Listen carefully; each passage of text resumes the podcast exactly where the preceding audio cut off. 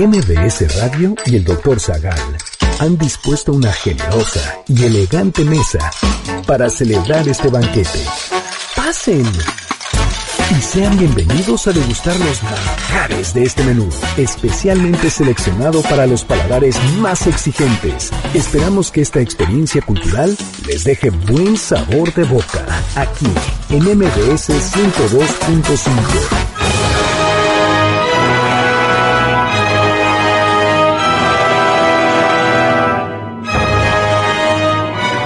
las tradiciones del antiguo Egipto? ¿Por qué los dioses tenían cabezas de animales?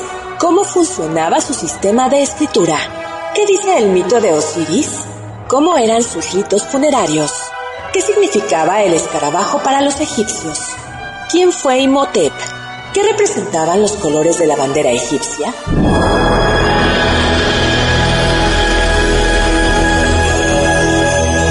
Hoy hablaremos de Pirámides, el libro de los muertos, mitología egipcia, faraones, Cleopatra, jeroglíficos, momias y más sobre cultura egipcia.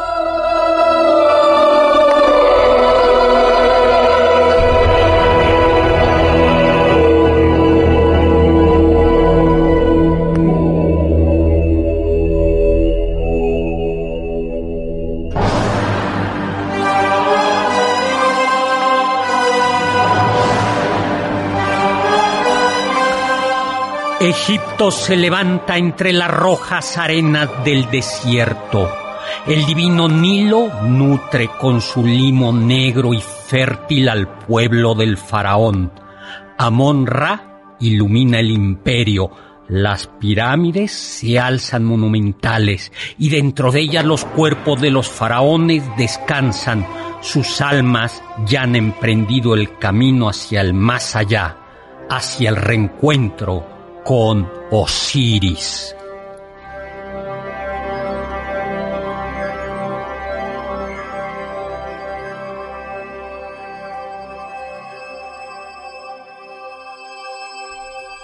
Hola, hola amigos y amigas, ¿cómo están? Yo soy Héctor Zagal y estoy encantado de estar con ustedes, como todos los sábados a las 5 de la tarde aquí en FM 102.5 FM. Acompañado, hoy vamos a hablar, como es evidente, del antiguo Egipto. Y en esta ocasión traímos desde el más allá a la reencarnación de Nefertiti, de Cleopatra, a la faraona de todo el Egipto. Carla Aguilar. Hola, Carla. ¿Qué tal, doctor? Me gusta esa introducción. Me ah, siento poderosa. Eso, muy bien, muy bien, muy bien.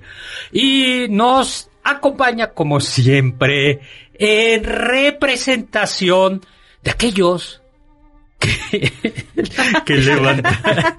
iba a decir, pero luego me regaña, porque iba a decir, y de, es representación de todos aquellos, mejor no lo digo, del amor, simplemente es representación del amor, por cierto, no sabemos, es representación del amor de aquellos que están dispuestos a ser momificados vivos con tal de acompañar a su amor, como dice la mm. leyenda de la momia el mismísimo Oscar Sakaguchi.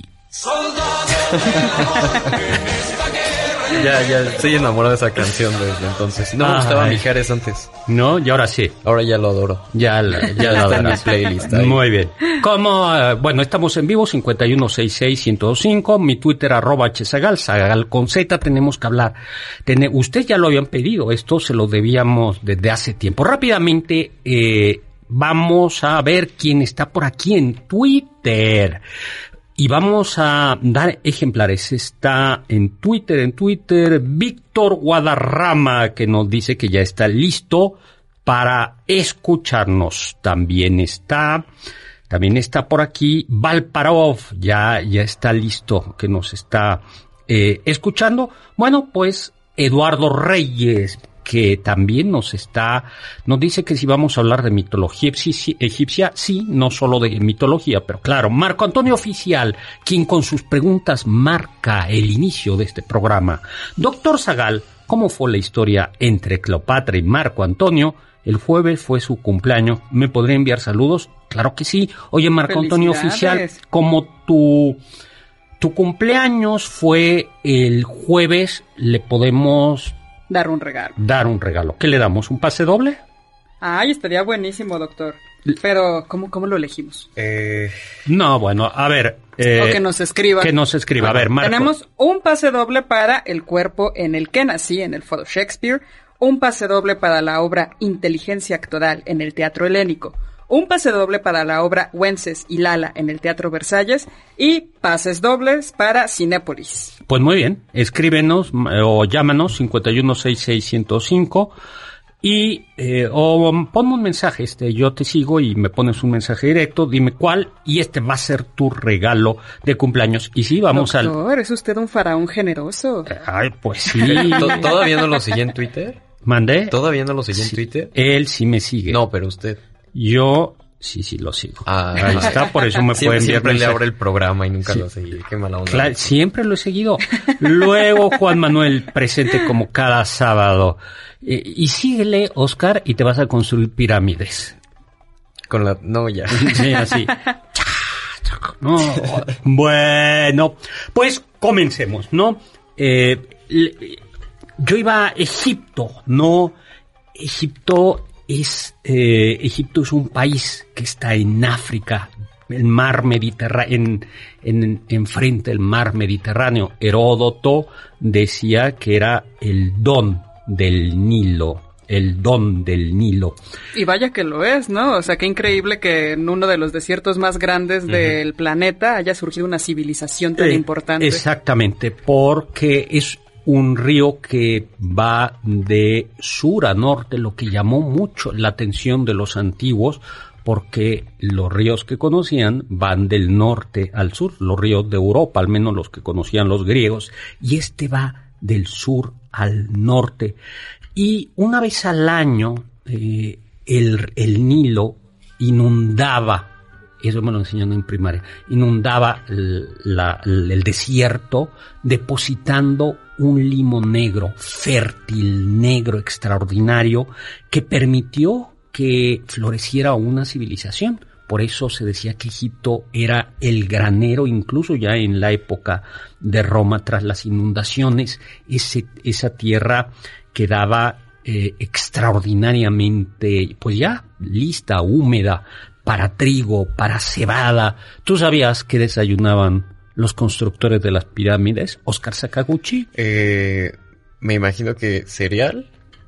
Más o menos. Sí, pero más divertido. La versión divertida de un cereal. Una cerveza, una primitiva cerveza. ¿En vez de leche, cerveza? O... Em, exactamente, desayunaban, desayunaban. Quedan granos fermentados. Entonces era como una avena muy espesa y fermentada. Fermentada. Y ahora sí, con ese desayuno, el corazón contento, a trabajar y a construir. Doctor, ahí creo que siempre hacemos esta pregunta o tocamos esta parte cuando hablamos de Egipto, pero es que es muy interesante y siempre surge si las pirámides fueron construidas por esclavos y parece que en realidad sí hay registros de que había contratos para que las personas estuvieran reconocidas como trabajadoras de y se les pagaba. Y además se les daba este desayuno y se les ofrecía casa cerca de las pirámides para que vivieran allí y en la mañana ya fueran a construirlas. ¿Ves? No te iba Pero se les trataba como esclavos. No. Oye, te están dando casitas, cerveza. No creo que hayan tenido. ¿Cuántas horas trabajaban? ¿Cuánto le daban de comida? O sea, sí, te estás poniendo muy técnico y, te va a tocar. Bueno, la historia del antiguo Egipto, de, propiamente Egipto, ahora vamos a hablar un poco de, de la prehistoria o de lo antes, se divide en tres momentos. El imperio antiguo que va del 200, del 2635 al 2155 este periodo es conocido como la era de las pirámides antes de Cristo. Yo recuerdo perfectamente la inauguración de la pirámide de Keops. Estábamos ahí y entonces con una botella de champaña se, inauguró. no, esta época se construyó, por ejemplo, Memphis es una ciudad muy importante y las pirámides de, de, las que ya hablaremos, Keops, Kefren y Miquerinos. Luego viene el Imperio Medio 2061 y 1785 antes de Cristo con Tebas como capital de Egipto y finalmente el Imperio Nuevo del 1151 a 1080, ¿no? Eh, que, eh, bueno, vuelve a ser, es, por ejemplo, uno de los grandes, son los faraones de esta época, son Tutmosis III, Amenhotep y Ramsés II, quien conquista Nubia, es decir, hacia el sur de Egipto, y construye fabulosos edificios. Pero en realidad el antiguo nombre de, el nombre de Egipto del antiguo reino era ¿cuál? A ver si. ¿Y qué quiere decir? Eh, justo quería decir tierra negra, por lo que usted mencionó hace rato de las inundaciones que se formaban, eh, pues, concentraciones de, tierra negra gracias a eh, los limos. Al limo, el limo era exactamente la tierra negra y que contrastaba con la tierra roja que se llamaba Deshret. Yo creo que de ahí viene la palabra desierto, ¿no? El nombre actualmente, el, bueno, la palabra Egipto en realidad es una palabra que proviene del griego, que era la pronunciación de un antiguo nombre egipcio que hacía referencia a... A un templo sagrado en Memphis que era mansión del espíritu de Ptah. De Ptah. Este templo sagrado eh, era la capital de ese antiguo reino de Kemet antes de estos imperios, ¿no? Pero se le quedó el, nombre de Egipto, ¿no? Eh, eh, Egipto, ¿no? En realidad había ya poblaciones que comenzaron a llegar en el 8000 antes de Cristo. Yo ahí sí no había nacido. ¿no? yo ahí sí, yo nací ya en la época historia, pues que eh, en la época histórica se había, y ya para el 6000, que venían, eran tribus nómadas, y ya para el 6000 hay asentamientos humanos en el Egipto en Egipto. Y gracias justo al Nilo se fueron organizando eh, paulatinamente, ¿no? Es que ha de haber sido maravilloso, ¿no? Andar por el desierto y encontrarte con este río, ha de haber sido, esta es la tierra prometida. Sí, sí, Por, por supuesto, es una cantidad de agua, de agua dulce y de, y de fertilidad, aunque también es cierto, bueno, es preferible que morirse de paludismo que morirse de hambre, ¿no? Cierto. Sí, sí, que era una tierra donde había enfermedades. Sí, sí hay, claro, si hay ríos, si hay este limo, un poco de agua estancada, siempre va a haber pues algunas enfermedades. Pero eh, en un primer momento son dos grandes reinos. Bueno, no en un primer momento, ya vimos que hacia allá eh, la historia escrita de Egipto comienza hacia el 3400, 3200, cuando se desarrolla la escritura jeroglífica, que no era la única que tenían los egipcios. Pero eh, se formaron dos reinos. El Bajo Egipto en el norte y tenía también su faraón y el faraón tenía una corona roja y alargada que, y Además tenía una cobra como adorno. Este- Exactamente, qué, este bonito adorno, ¿no? Eh, la verdad es que son de esos adornos que, que sí deberían de dar miedo. Es como cuando vemos el águila, el águila de la serpiente, todavía la de la, la de nuestro eh, patro, por lo menos el águila se le está comiendo, pero un, una... sí, no, no es muy hospitalario, ¿no? Presentarte con, una cobra, ¿no? una cobra, ¿no? Pues sí. Y nos vamos a un corte, pero le decimos que el reino del Alto Egipto estaba en el sol, en el sur. Sus reyes tenían una corona blanca y su diosa un buitre.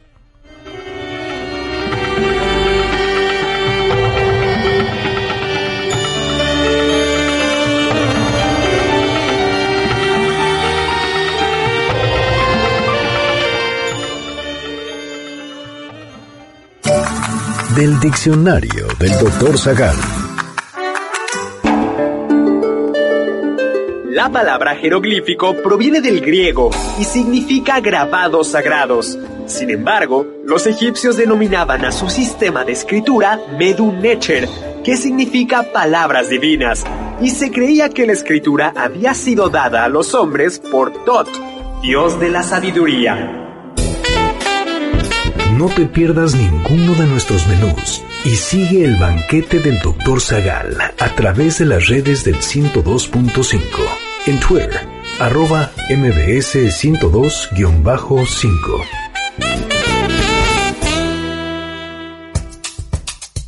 ¿Quieres felicitar al chef por tan exquisito banquete?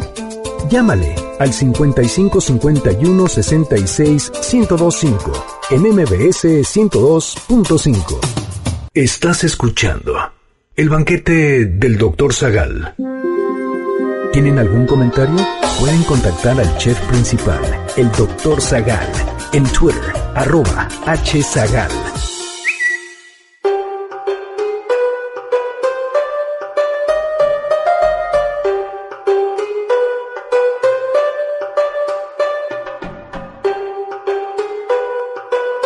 ¿Saben cuánto se tardaban los egipcios en momificar un cuerpo? Más o menos 70 días. Era un proceso largo. Lo primero que había que hacer con el difuntito era eviscerar el cuerpo, que es una manera muy elegante de decir que le sacaban las tripas. Se extraía el cerebro por la nariz con unos ganchos. ¿Ya pusieron cara de asco? Pues espérense. A continuación, los embalsamadores introducían a través de las fosas nasales una sustancia que licuaba los restos de la masa encefálica. ¿Quieren una quesadilla de sesos? Posteriormente se trataba el cuerpo con natrón, especie de carbonato de sodio, y se colocaba a secar al sol como si fuesen chicharrones de harina, de esos que comen los niños con chile y limón afuera de las escuelas. Una vez que el cadáver quedaba como fruta deshidratada, se le rellenaba con sustancias aromáticas. Los orificios corporales se taponaban con cera de abeja y mejor no lo imaginen. Luego se vendaba el cuerpo con lino y resinas. Si los deudos eran adinerados, podía añadirse una máscara mortuoria y un bonito sarcófago que siempre son útiles en el más allá. Como toque final, se podía añadir una pirámide o de perdiz, una tumba excavada en piedra.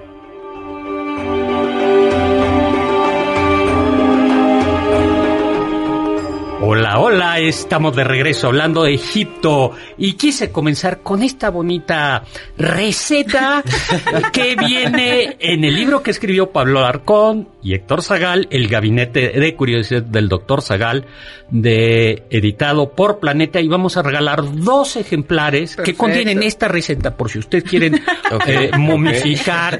Eh, pues, a sus seres queridos. Eh, eh, creo que eso no lo pueden hacer, pero a lo mejor momificar a una mascota, a un animal que ha muerto, porque aquí tienen uno, ¿no? Entonces, el Gabinete Curioso del Doctor Zagal, un libro siempre útil que tiene, por ejemplo, la receta para, la momificación.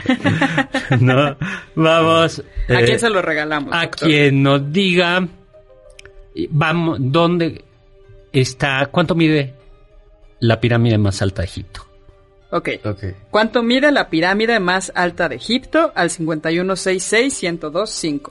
Bien, Eduardo Reyes, ¿cuáles habrán sido las bebidas embriagantes en las diferentes épocas de Egipto? Era fundamentalmente cerveza y para la alta sociedad, vino. Eh, Marco Antonio, ah, bueno, ya Marco Antonio, sí, vamos a contarte lo de eh, Cleopatra al final, hacia, hacia el final. Doctor, pero también mandamos saludos para Facebook. Eh, como cada sábado, Ismael Pérez siempre nos manda saludos. Hola, Ismael. A nosotros se nos olvida mandarle a él. Pero bueno, saludos, Ismael, como cada sábado. Eh, también saludos para Juan Figueroa, para Teresa Cortés, para Silvia eh, Romo y para Olinto Nativo que nos está escuchando desde California. Ah, saludos a California. Filiberto Sánchez nos pregunta si Ramsés, de cuál es el nombre de Ramsés. Y Carla, que lo sabe todo, ya sabe esa respuesta. Con el ojo de Horus. Eh, significa engendrado por Ra. Que es el dios primigenio, ¿no? Asociado al sol. Y él mismo, Filiberto Sánchez, nos dice que gitano en inglés se, se, escribe gypsy. Así es. Y que si eso tiene que ver con Egipto. Y la respuesta es... Sí, sí tiene que ver. Desde el siglo XVI se ha utilizado en inglés este término gypsy para referirse a, a aquel que proviene de Egipto.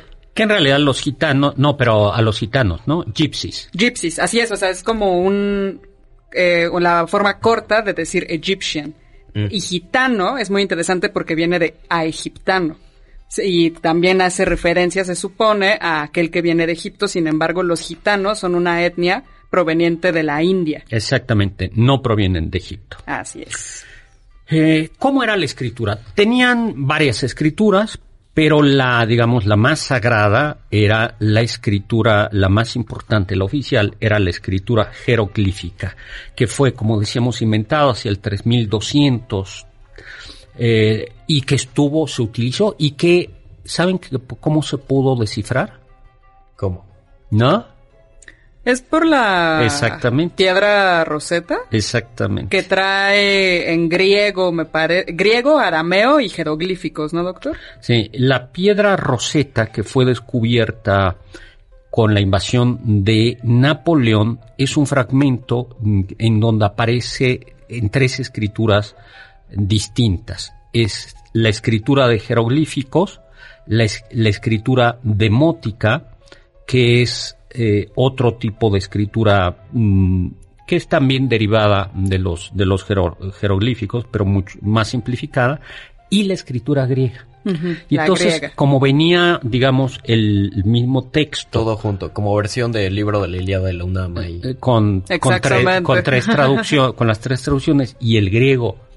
Ese sí estaba muy estudiado. Muy estudiado. El más, Oscar Sakaguchi, te sabes el alfabeto griego, ¿verdad? Sí. Bien. A ver. Alfa, beta, gamma, delta, eta. Zeta, no sé. Pero si era ¿Ibas bien? Ibas bien, quinto de prepa. Sí, ya hace muchos años, doctor. Hace dos años. Eh, bueno, el chiste es que como se son sabía... como 14 años para la vida de un perro, doctor. Pero no, no, entendí la analogía. Silogismo aristotélico. Por ende, yo soy. Ay, bueno. bueno, por ende, por ende, entonces, gracias a eso, se pudo, se pudo, descifrar, los jeroglíficos. Los jeroglíficos son como dibujos que se usan como signos de escritura. Así, como ustedes, jovencitos. Los emojis. Los emojis, ¿no? En el Imperio Medio, en la época, eh, la época clásica de Egipto, había alrededor de 700 signos diferentes. Y ya en los últimos siglos de la historia de Egipto llegaron a alcanzar más de 5000 signos. Wow. ¿No? Eh, representan seres vivos, objetos o partes de ellos. Eh, el sol, pero mm, sobre, pero también algunos de estos signos expresaban el objeto que representaba, como el sol, con un círculo, pero muchos de ellos también representaban sonidos con la palabra que se escribía la, eh, que se escribía la palabra. ¿Qué quiere decir esto? A ver, si dibujamos un pato, no solo podía representar al pato, sino el, sonido, pato. Entonces, podía decir sí. A ver, ¿cómo podrías escribir pato? Eso era pa. O como el sol, ¿no? Mm. Que el sol era ra, entonces era el sonido ra. Ra. Y además era sol. ¿No? Eh, sobre los sonidos había signos jeroglíficos que servían para escribir uno o varios sonidos, pero siempre consonantes, porque el gran invento de los griegos fue las vocales. Eh, tú escribes mensajes sin vocales como jovencito así no como yo TKM TKM TQM TQM no ya no ya no, simplemente manda, no, no, no, yo sí escribo, yo sí escribo bien los mensajes, o sea, si voy a escribir una pregunta, abro y cierro signos de interrogación. Por eso Oscar Sakaguchi está aquí. Pero, pero no tenían vocales, ¿no? ¿Cómo se leen los jeroglíficos? Pues puede ser de izquierda a derecha o derecha a izquierda, pero eso de qué dependía? De hacia dónde está viendo la cabeza del animal. Si está viendo hacia la derecha, se lee de derecha a izquierda, y si está viendo hacia la izquierda, se lee de izquierda a derecha. Exactamente, muy bien. Pues entramos, porque comentamos lo del rito funerario, pero el rito funerario eh, esta receta de la, de, los de la momificación tiene que ver con una idea y es que había que conservar el cuerpo porque eso suponía el preservar el cuerpo en el más allá. No, digo, el alma en el, en el más allá. Que entonces es interesante porque es como un reflejo, ¿no? O sea, está el cuerpo aquí y su reflejo en este mundo inmaterial es el alma, pero hay una conexión siempre, ¿no? Si aquí se pierde uno, el otro, el alma, va a ser destruida en el más allá. Exactamente. Por eso era muy triste que no tuviera dinero para momificar. No, y además Realmente la eternidad es para el rico. A Tutankamón. Este, bueno, además de que lo enterraron, o bueno, lo tenían ahí, eh, le pusieron carros de oro, Pero así se hacía, comida, todo. un montón de cosas. Sí, así se hacía. Lo que sucede es que la tumba de Tutankamón es la única que no fue profanada. Es la única que llegó completa. A ver, ¿a Por eso todavía estaban todos los te enterrarían? Ay, no lo sé, doctor, estoy pensando. Con... Como voy a escribir cosas con mis libros. Ay, ¿tú? No sé, yo creo que con café para que no me duerma y a medio camino hacia Osiris. Este... Además está bien, ¿no? Va a oler rico cuando te abran. yo con mi computadora. Ah, Muy bien, Doc. Con, con, con mi computadora.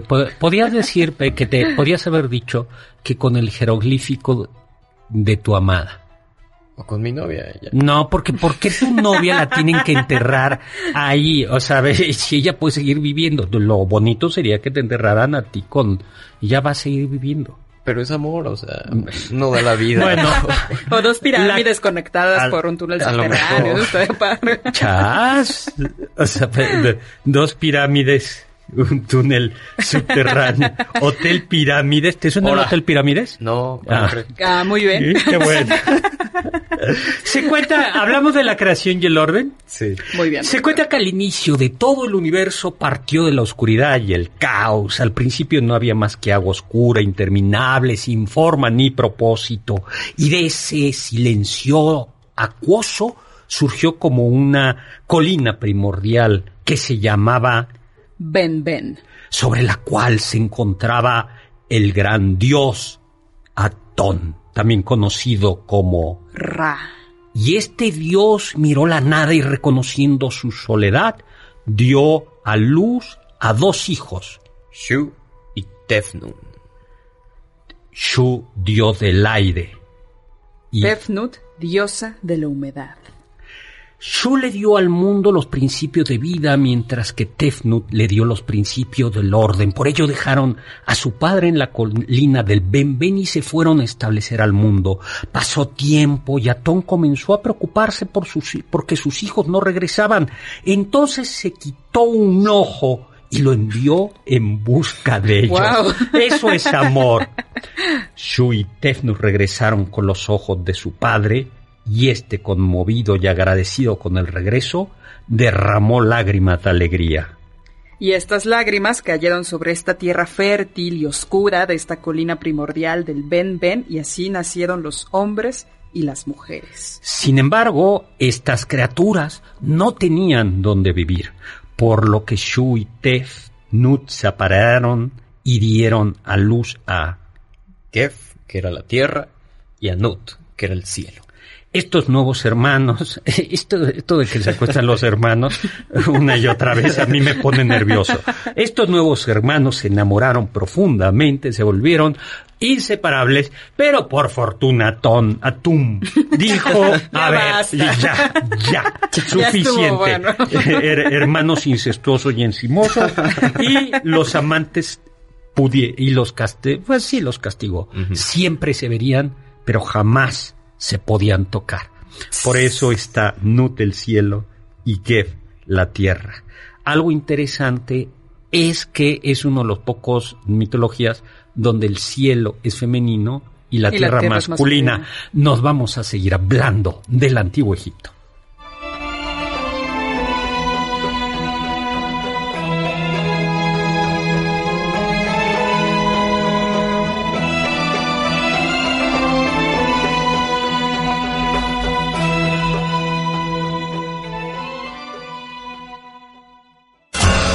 Los sabios dicen.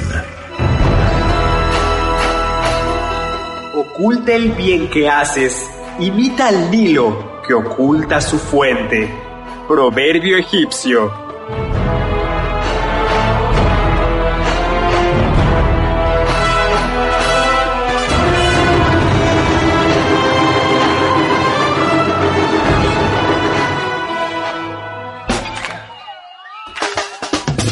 ¿Disfrutaste alguno de nuestros banquetes? ¿Quieres volver a degustar algún platillo? Escucha el podcast en mbsnoticias.com. MBS 102.5. ¿Quieres contactar a los ayudantes del chef? Puedes escribirles en Twitter, arroba Carla Paola-AB, Héctor Tapia, arroba Toy Tapia, Uriel Galicia, arroba U Cerrilla, Lalo Rivadeneira, arroba Geribadeneira.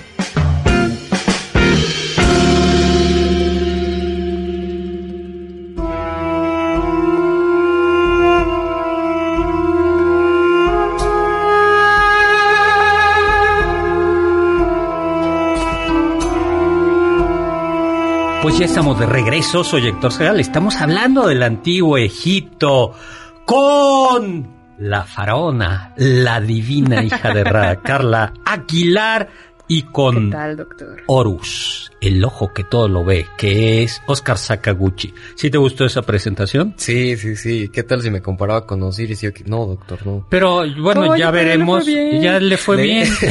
ya veremos por qué no. No, ya vas a ver. Oscar Ramón y el significado eh, doctor, ¿y el significado del amor por los gatos? Nos pregunta. Ah, vamos, esto es... un amor muy práctico. Pues sí, en realidad, como había muchos granos, había muchos roedores y los gatos salvajes comenzaron a acercarse a Egipto. A la, y fue un proceso de, de paulatina domesticación. Entonces se dejaban que los gatos deambularan en los graneros, porque los gatos no comen granos, y si ratones o roedores, y pues sí, se hicieron, y por eso conservan yo creo que su, ese carácter independiente los gatos. Poco a poco la domesticación llegó al punto que sí se dejaban los gatos a lo mejor de mala manera, pero sí les ponían eh, algún distintivo. Algún distintivo. Y hay una diosa Sehmet que tiene cabeza de gato, aunque si se enoja, tiene cabeza de leona. Leona, ¿no? Y los querían tanto o era tan divinizado, llegó a ser tan eh, bueno, los tenían había sí se sabe que alguna algunas nobles tenían mascotas, es decir, que aparece su gato al lado de ellos en el sentados. Y precisamente por eso, porque eran muy queridos y divinizados, se les tenía en se les momificaba.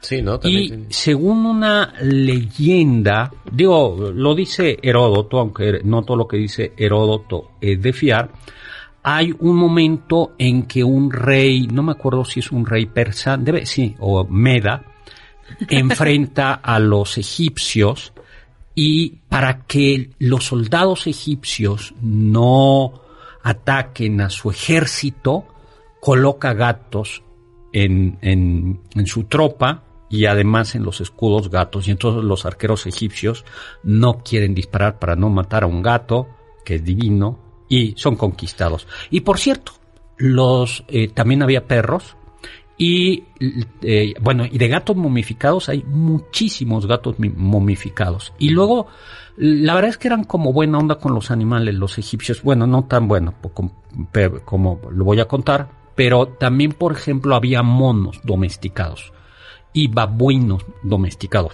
El babuino es como un tipo de mandril.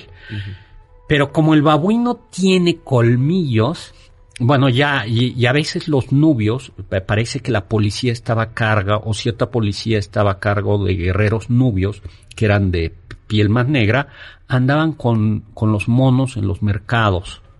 Y los babuinos, para que sus mordidas no fueran peligrosas, les quitaban los colmillos. La, porque son bravos los babuinos. Entonces la pues. gran pregunta es cómo los anestesiaban, porque además es un animal que te mata el, babuino. Sí, o sea, te da un golpe en la cabeza y ya te rompió el cuello. no, y te, te, sí, te muerde, te arranca el brazo, la mano. Les quitaban los, los colmillos, ¿no? Y se han conservado también de ellos. Y hay también, por cierto, cocodrilos. Eso sí les tenían miedo, pero ya veremos algo de los cocodrilos, ¿no? Y tenemos a Mari Urbina, eh, que si le hablemos de las pelucas egipcias, en efecto, la alta sociedad, los varones se rapaban. Yo, por ejemplo, ¿no? Se rapaban y se ponían, eh, se ponían, eh, y las mujeres también, y lo que se ponían eran unas, eh, ¿cómo se llama? Unas pelucas ceremoniales. Y el, em, y el faraón tenía derecho a tener como una barbita postiza, ¿no? Ese es el, el, el significado. Luego, Vamos a rápidamente. Entonces, Nud ya estaba embarazada de su hermano amante, de, de Geb, y pues eh, cuando Atom los separó, y tuvo cuatro hijitos que se llamaban Osiris, Isis, Set, y la última que siempre se Neftis. Neftis. Pero eh, la verdad es que como de ellos el más sensato, el más prudente era Osiris, pues a Osiris le tocó gobernar en armonía y benevolencia el universo mientras su hermana Isis también se volvió su esposa. Y claro, Set eh, pues se enojó, se puso celosos, celoso, y entonces Set tomó las medidas escondidas de la altura de Osiris, yo no sé cómo lo hizo, a lo mejor se, ah, midió con él. Lo abrazaba y ya, cuando sí. lo abrazarle así. Bueno. bueno, el chiste es que luego organizó eh, Seth una pachanga y en ella presentó un cofre magníficamente hecho, un cofre opulento, ¿no? Y dijo, este cofre será para de todos ustedes invitados al que, el que, y que todos se lo fueron eh, midiendo y nadie quedó, pero claro, ahí sí quedó perfectamente Osiris. Y el ganador del cofre es Osiris. Yo creo que estuvo bueno el banquete porque se quedó, se, deben de haber quedado medio borrachos, porque el tal Osiris, perdón, el dios Osiris, se quedó dormido, se quedó en el cofre y ¿qué hizo Set? Lo o sea, lo, lo encerró y lo aventó al río Nilo. Exactamente. Pero y se murió. Y su esposa fue Isis a rescatarlo eh, para revivirlo. Pero Seth dijo, chin, ¿qué pasa si lo revives? Entonces fue con su otra hermana, con la que luego se acostó, que es Neftis, y le dijo, dime dónde eh, está el cuerpo de Osiris. ¿Y qué pasó? Eh, Neftis al principio como que no le quiso decir, pero pues era muy mala mintiendo y Seth se terminó dando cuenta, entonces lo descubrió, eh, todavía estaba en el cofre, lo abrió y lo partió en, en 42 cachitos que aventó al Nilo de nueva, de nueva. los aventó por todo Egipto, pero uno lo aventó al Nilo. Uno lo aventó al Nilo. Y esa parte, ¿cuál era? El miembro viril el miembro viril. En efecto, un pez se comió el falo de Osiris. Entonces, resultó que Isis fue a rescatar todos los pedacitos, pero, oh sorpresa, faltaba uno. Faltaba uno. Y, entonces, ¿qué, y, qué, qué, hacemos? Porque pues siempre tenía su importancia en un matrimonio esa parte. Claro, como y la descendencia donde está, ¿no? Exactamente. Pero le dijo, tranquilo, mi Dios, yo haré algo por usted. Y, entonces armó... Y entonces, ¿qué es lo que hizo? ¿Qué es lo que hizo Isis para eh, remediar. No me tiente, no me tiente, ya se me ocurrió algo. Remediar la mutilación. le puso un falo de madera eh, más grande y, fuerte. Ay, ¿no era de marfil? Bueno, Era de marfil. ¿Era de marfil? No, pues la madera se pudre, ¿no? Bueno, pues, pues lo puso. ¿Quién sabe, no? Y, y curioso, y sí sirvió porque Isis y Osiris eh, pudieron tener un hijito que se llamó Oros. Oros. Lo sorprendente, pero como pues la verdad es que sí estaba medio incompleto porque era de madera, eh, ya no pudo ser el mero mero y por eso se le representa como muerto. Sí, si usted lo ven, lo, lo ven verde, verde, muerto. Y no siempre, pero en algunos jeroglíficos, en algunas representaciones, sí aparece con su falo de madera. Bueno, vamos a un corte por si querían, si esto es de niños, por favor, tapenle los oídos. Vamos de regreso después del corte.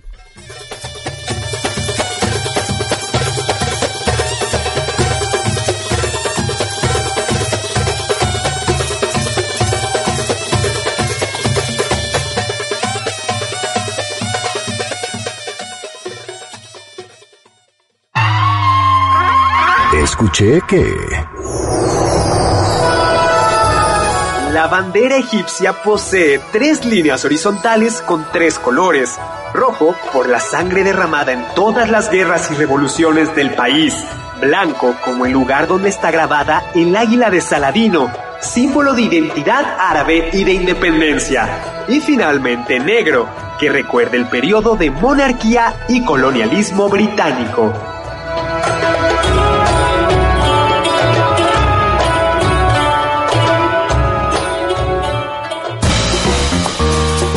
anécdotas, datos curiosos y uno que otro chisme de la historia y la cultura. Sigue el banquete del Dr. Zagal a través de las redes del 102.5 en Instagram, arroba mbs102.5.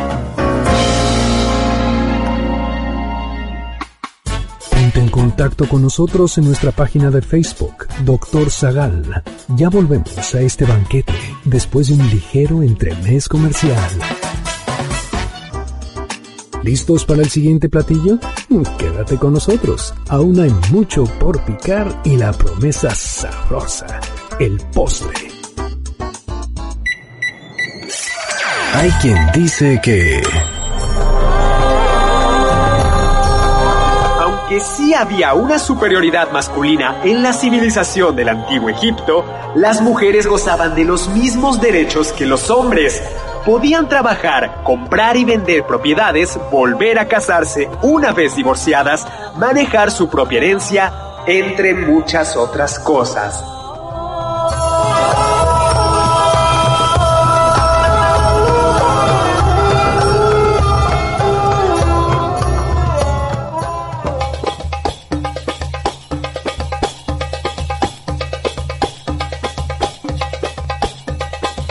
Hola, hola, estamos de regreso. Soy Héctor Zagal hablando del antiguo Egipto, mitología, historias, anécdotas, acompañado de Carla Aguilar y de Oscar Sakaguchi.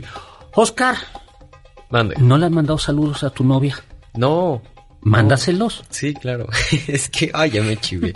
Este, no, saludos, mi amor, te amo mucho como siempre. Ah, vean la voz del amor.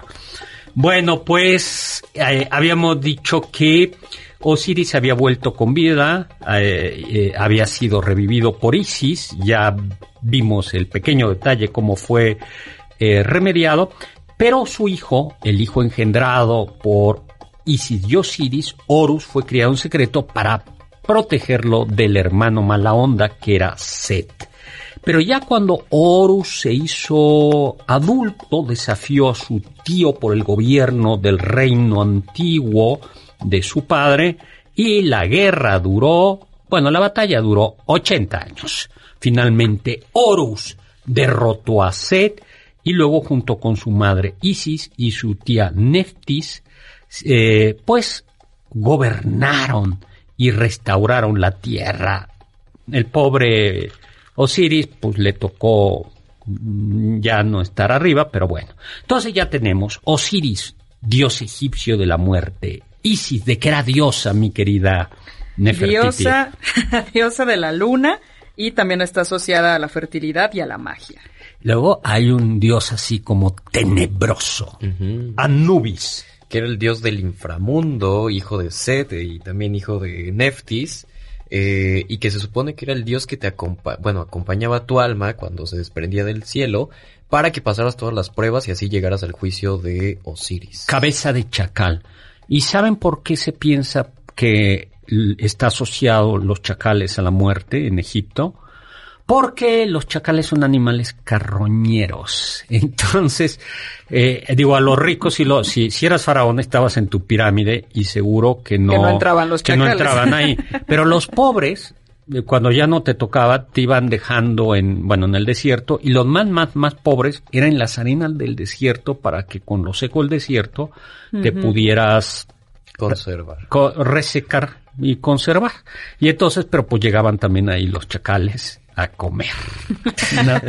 Por eso, este, si había una expresión, creo que se hablaba de, a ver, me corregirán, pero cuando se habla de, creo que era chacalear, creo en el, en las noticias, Me, me, me, eh, yo debería saberlo. Como el chacalón de robar, ¿no? Mm, sí, como está, como están los, los reporteros, sí, están en, la banqueta, así, y que te, y que chacaleres te lanzas, ¿no? Creo que esa es la, la expresión. Luego tenemos, bueno, asedio de la violencia, ¿no? Las tormentas. Y el desierto. No, oye, bueno, algo bien importante es que es el juicio de Anubis que ya no platicamos. A ver, entonces, entonces. Bueno, imaginemos que el doctor Zagal se muere. Entonces, eh, pues como es eh, un filósofo, gobernante según Platón, pues lo vamos a enterrar en una gran pirámide, le vamos a poner todos los ritos que, requiera, todo de Pero yo sí quiero que tu momia esté a mi lado. Ay, no, Que me acompañe. porque ¿quién me va a ayudar en el programa? Dejamos a, a Carla encargada en el, programa, y en, la transmisión del más allá que sacrifiquen y momifiquen a Oscar. Entonces, pues ya, momificamos al doctor Zagal y eh, el alma sale del cuerpo del doctor. Anubis lo lleva de la manita hasta el juicio de... Estaba, estaba vacunado Anubis. me vaya a hacer, doctor? Me vaya, me vaya, me vaya a mordar. Pero bueno, entonces va a llegar con Osiris y Osiris le va a poner una balanza y le va a decir, préstame tu corazón. Entonces, vamos a poner su corazón al lado, bueno, lo vamos a pesar en contraste de una pluma de eh, la diosa de la justicia, que Mat. era Mat. Y si su corazón pesa lo mismo que la pluma, muy bien, se ganó la vida eterna junto a Osiris eh, y todo, todo padre. Pero si su corazón pesa más que la pluma, quiere decir que está corrupto, que no es puro, que quién sabe qué hizo en la vida, pero pues merece la muerte, la muerte definitiva. Claramente, claramente. entonces lo vamos a llevar con la diosa Amit, que era la diosa cocodrilo. Y esta diosa se va a comer su corazón y se lo va a comer a usted. No, pero vamos a ver, es que íbamos yo y atrás tú. ¿no? y entonces yo me paso a la fila VIP, porque hay una fila VIP. Ah, sí, los faraones. Los faraones. sí. los faraones tienen una fila sí, Se supone que eran como dioses en la tierra, entonces pues ya iban directo. Entonces yo digo, no, no Los mortales como yo sí tenemos que pasar por ahí. Y entonces como tu corazón pesa más que la pluma. Pues yo creo que me quedo aquí que Carla lo acompañe porque a mí no me van a dejar pasar.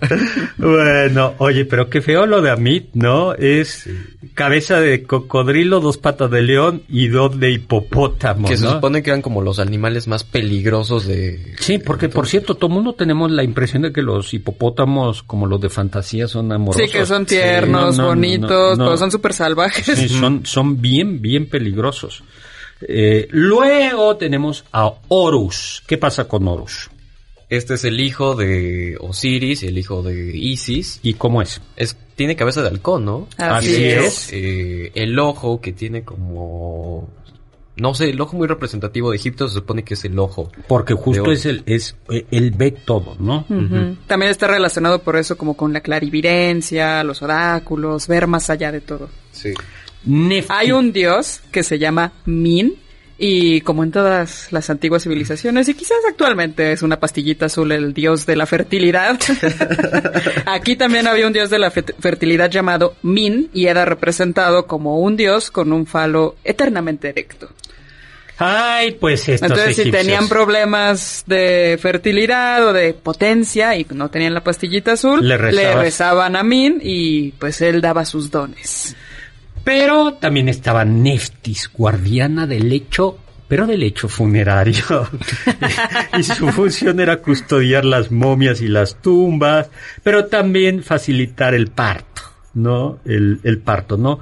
Eh, según era la madre de Anubis.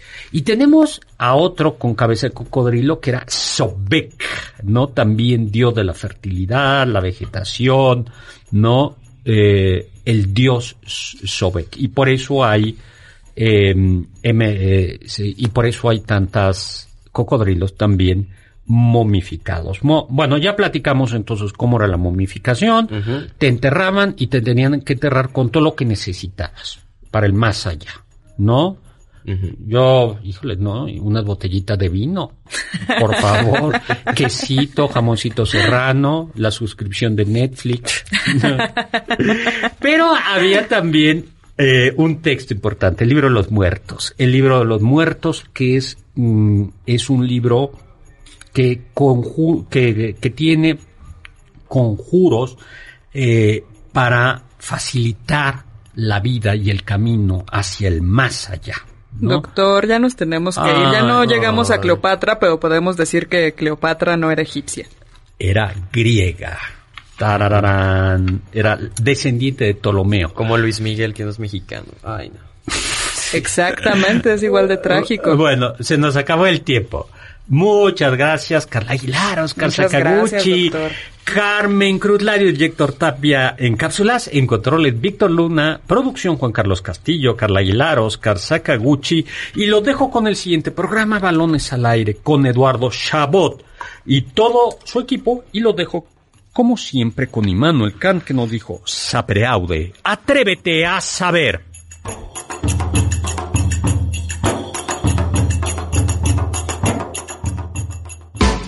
Confiamos que este banquete ha sido un deleite gourmet y cultural. Gracias por escucharnos y nos esperamos el próximo sábado con una deliciosa receta que seguro será de su agrado. MBS 102.5